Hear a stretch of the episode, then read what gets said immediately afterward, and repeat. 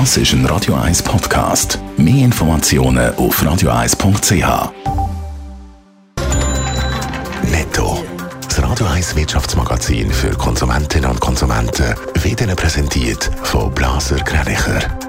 Wir beraten und unterstützen Sie bei der Bewertung und dem Verkauf von Ihrer Liegenschaft.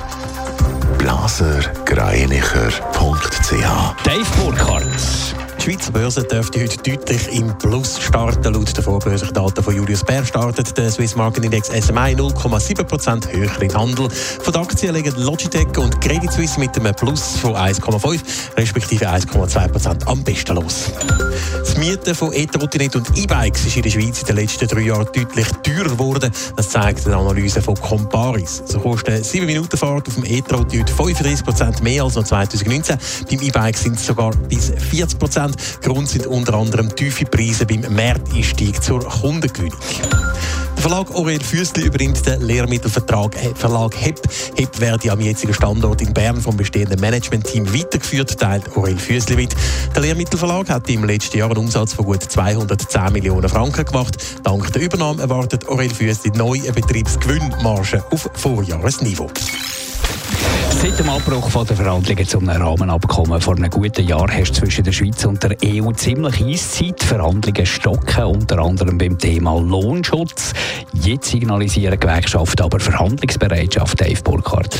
Ja, einmal bei gewissen Punkten kann man glaube so sagen, so können zum Beispiel über die 8-Tage-Regeln diskutiert werden. Das sagt der Präsident vom Gewerkschaftssachverband Trauweiswiss, Adrian Wüttrich, heute im Blick. Die 8-Tage-Regel, die gilt aktuell für Firmen aus der EU, die Angestellte für Aufträge in die Schweiz schicken. Sie müssen das im Moment acht Tage im Vorfeld jeweils anmelden.